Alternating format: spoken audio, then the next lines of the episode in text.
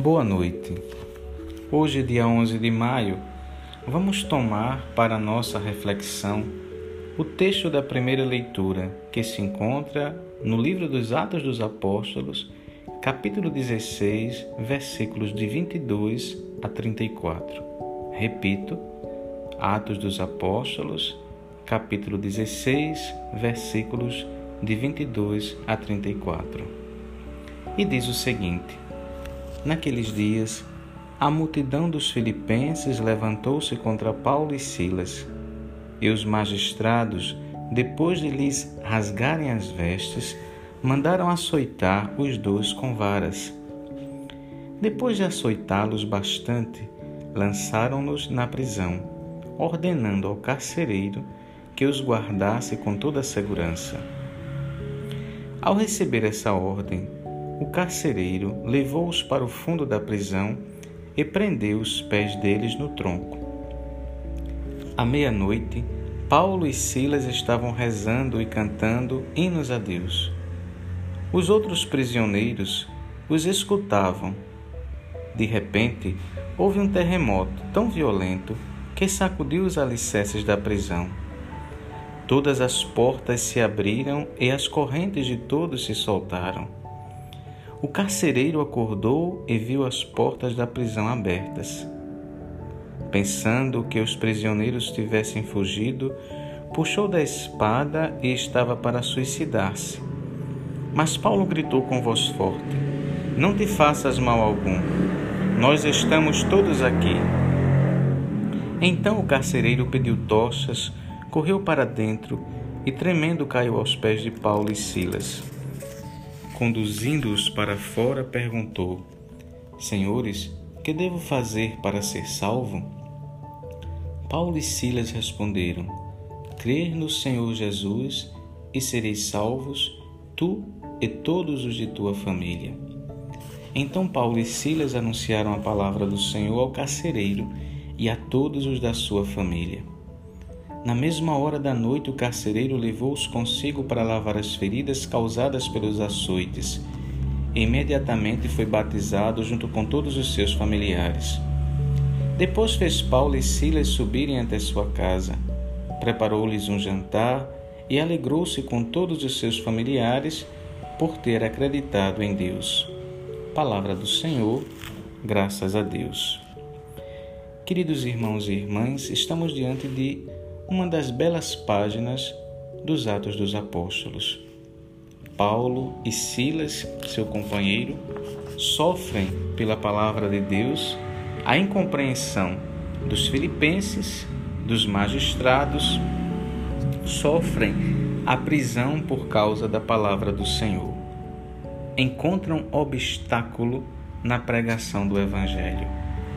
Mas vejam como é interessante como estes primeiros irmãos da igreja primitiva nos ensinam a lidar com as situações difíceis que encontramos quando pregamos a palavra.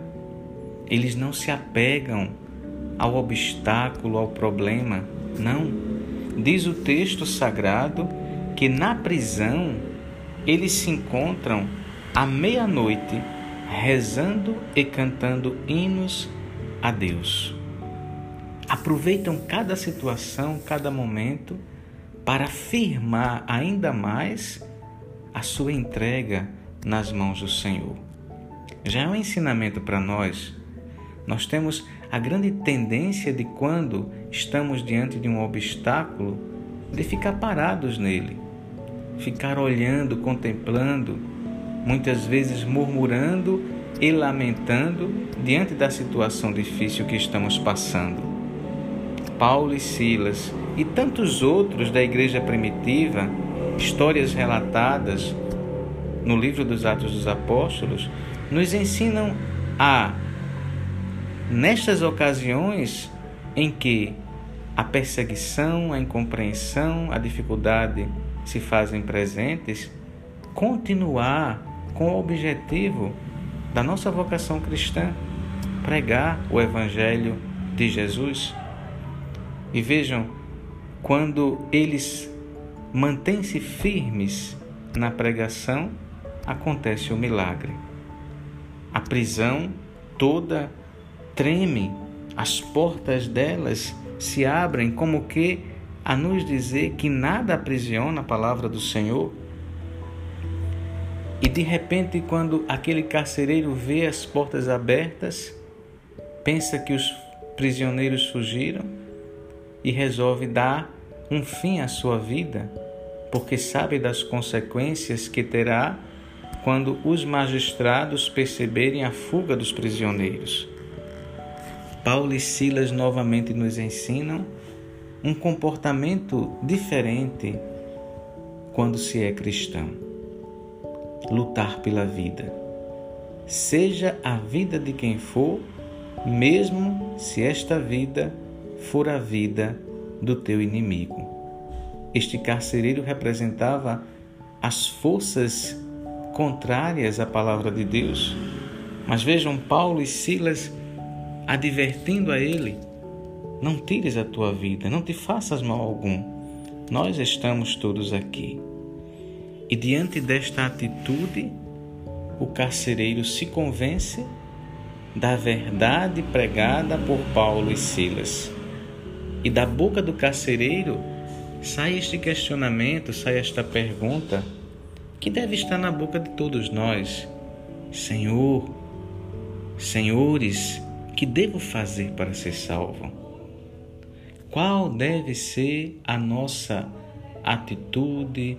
Quais devem ser os nossos comportamentos para que possamos alcançar a salvação de Deus? E Paulo e Silas nos indicam: crê no Senhor Jesus, crê no Senhor e serás salvos tu e todos os da tua família. Neste momento, entra na casa do carcereiro e mais profundamente na sua vida e no seu coração a salvação. Quando ele se abre à graça do Senhor. O texto termina com esta afirmação Paulo e Silas são levados pelo carcereiro à sua casa, todos os da sua casa são batizados no nome do Senhor Jesus.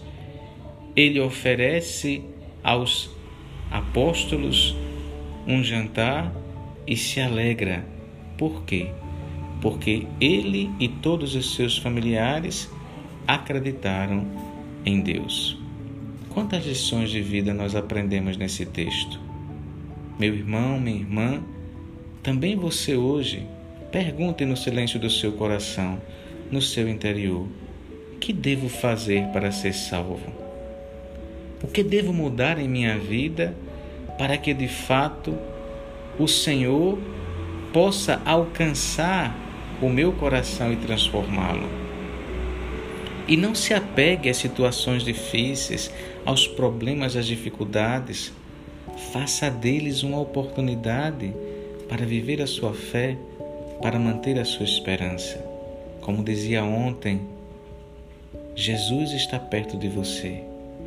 Deus está constantemente te amparando pela presença viva do seu Espírito. E como aquele carcereiro viu a sua vida transformada pelo acolhimento do Senhor no seu coração, você também poderá sentir a mesma coisa. Deus abençoe você, Deus abençoe sua família neste 11 de maio, mês dedicado a Nossa Senhora, a Mãe do Senhor, a nossa mãe.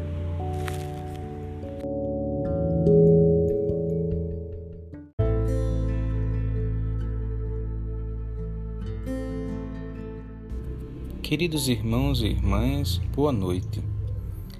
A partir de hoje, todos os dias do mês de maio, refletiremos a palavra de Deus. Aproveitaremos os textos que a Sagrada Liturgia da Igreja nos oferece a cada dia, para que assim a palavra do Senhor se torne, como o salmista canta, lâmpada para os meus pés, luz para os meus passos. De fato, a palavra de Deus é a luz que ilumina a nossa caminhada. E quantas vezes, em tantos momentos da nossa vida, sejam eles difíceis ou sejam momentos de alegria, de dar graças a Deus, encontramos força, esperança, luz quando lemos algum trecho da Sagrada Escritura. Esta é a experiência que nós iremos fazer pelos próximos dias, lendo algum texto, seja do Evangelho, seja das leituras oferecidas pela Igreja e também dos Salmos. Como esta palavra que lemos na liturgia da, Sagra, da Sagrada Eucaristia nos ilumina no dia de hoje. Começaremos então, neste dia 10 de maio, com a proclamação do Evangelho de Jesus Cristo, encontrado no texto de São João. Este texto se encontra no capítulo 15, versículos de 26 ao capítulo 16, versículo 4. E diz o seguinte: Naquele tempo, disse Jesus aos seus discípulos: Quando vier o defensor que eu vos mandarei da parte do Pai, o Espírito da Verdade, que procede do Pai, ele dará testemunho de mim. E vós também dareis testemunho, porque estás comigo desde o começo. Eu vos disse estas coisas para que a vossa fé não seja abalada. Expulsar-vos-ão das sinagogas, e virá a hora em que aquele que vos matar julgará estar prestando culto a Deus. Agirão assim porque não conhecem o Pai nem a mim. Eu vos digo isso para que vos lembreis de que eu o disse quando chegar a hora. Palavra da salvação, glória a vós, Senhor.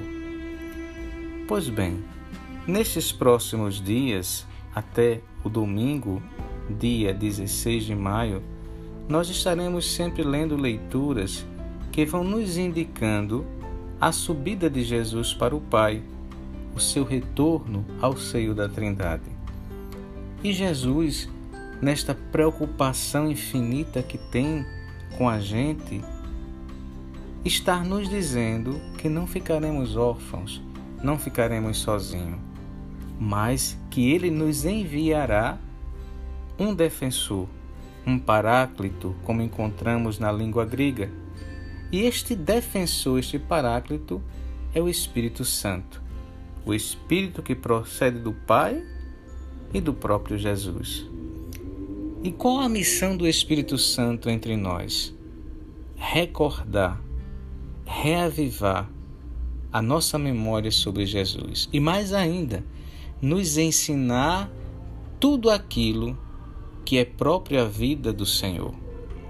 São Paulo vai dizer que ninguém pode dizer Jesus é o Senhor a não ser no Espírito Santo. E de fato, só podemos ter um conhecimento aprofundado de Jesus, só podemos conhecer de fato a vida de alguém que segue fielmente a Jesus através do Espírito Santo. Então, esta é uma mensagem de esperança, porque a sensação que a gente tem quando celebra a ascensão de Jesus ao céu é que a igreja vai ficar sozinha. E agora, o que vamos fazer?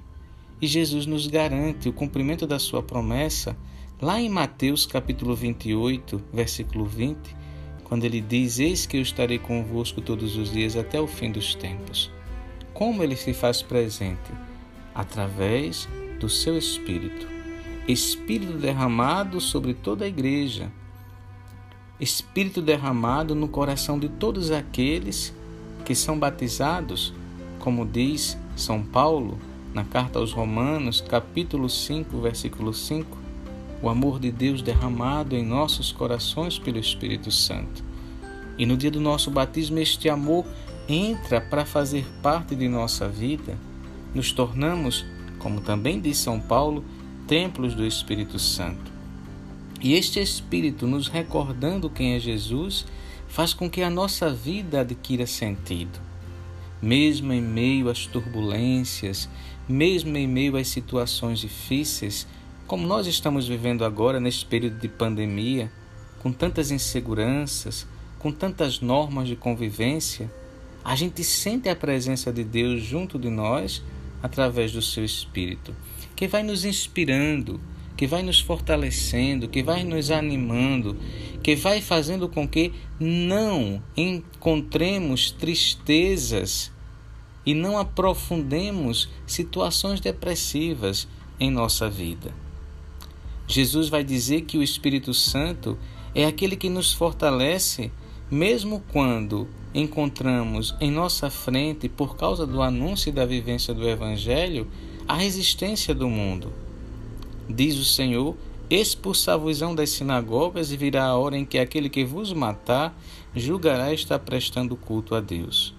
Pois então, às vezes nós encontramos de fato situações e pessoas que resistem à nossa palavra, resistem ao anúncio do Evangelho. Por quê? Porque estão com a mentalidade do mundo imbuídas em suas vidas. Porque assimilaram de tal maneira a forma de pensar e de viver do mundo e por isso se contrapõem a tudo aquilo que o mundo propõe. O Evangelho ele não é contrário ao mundo enquanto criação de Deus, mas é contrário aos valores mundanos que muitas vezes atentam contra a vida e contra a fé cristã. E por isso ele encontra resistência. Por isso ele muitas vezes encontra barreiras para se realizar na nossa vida e na vida das pessoas. Porém, estas barreiras, estes obstáculos, estas resistências encontradas por nós no meio das famílias, no meio das amizades, nas ocasiões em que nos encontramos nos nossos trabalhos, no exercício da nossa profissão. Estas ocasiões, longe de nos fazer desanimar, deve, ao contrário, nos tornar ainda mais firmes em nossa decisão de testemunhar o amor de Deus. Jesus, no final do evangelho de hoje, diz: Eu vos digo isso para que vos lembreis de que eu disse quando chegar a hora. Pois bem, tenham certeza, meus irmãos e irmãs, que quando você estiver enfrentando uma tribulação, um sofrimento por causa do anúncio da palavra de Deus, você não está só. Deus está junto de você. Deus está lhe amparando através da força, da graça, do Espírito Santo que Ele deu a cada um de nós. Concluímos este momento com a oração do dia. Concedei, ó Deus, que vejamos frutificar em toda a nossa vida as graças do mistério pascal que instituístes na vossa misericórdia. Por nosso Senhor Jesus Cristo, vosso Filho, na unidade do Espírito Santo. Amém. Que Deus abençoe você, que Deus abençoe a sua família. Ele que é Pai e Filho e Espírito Santo. Amém.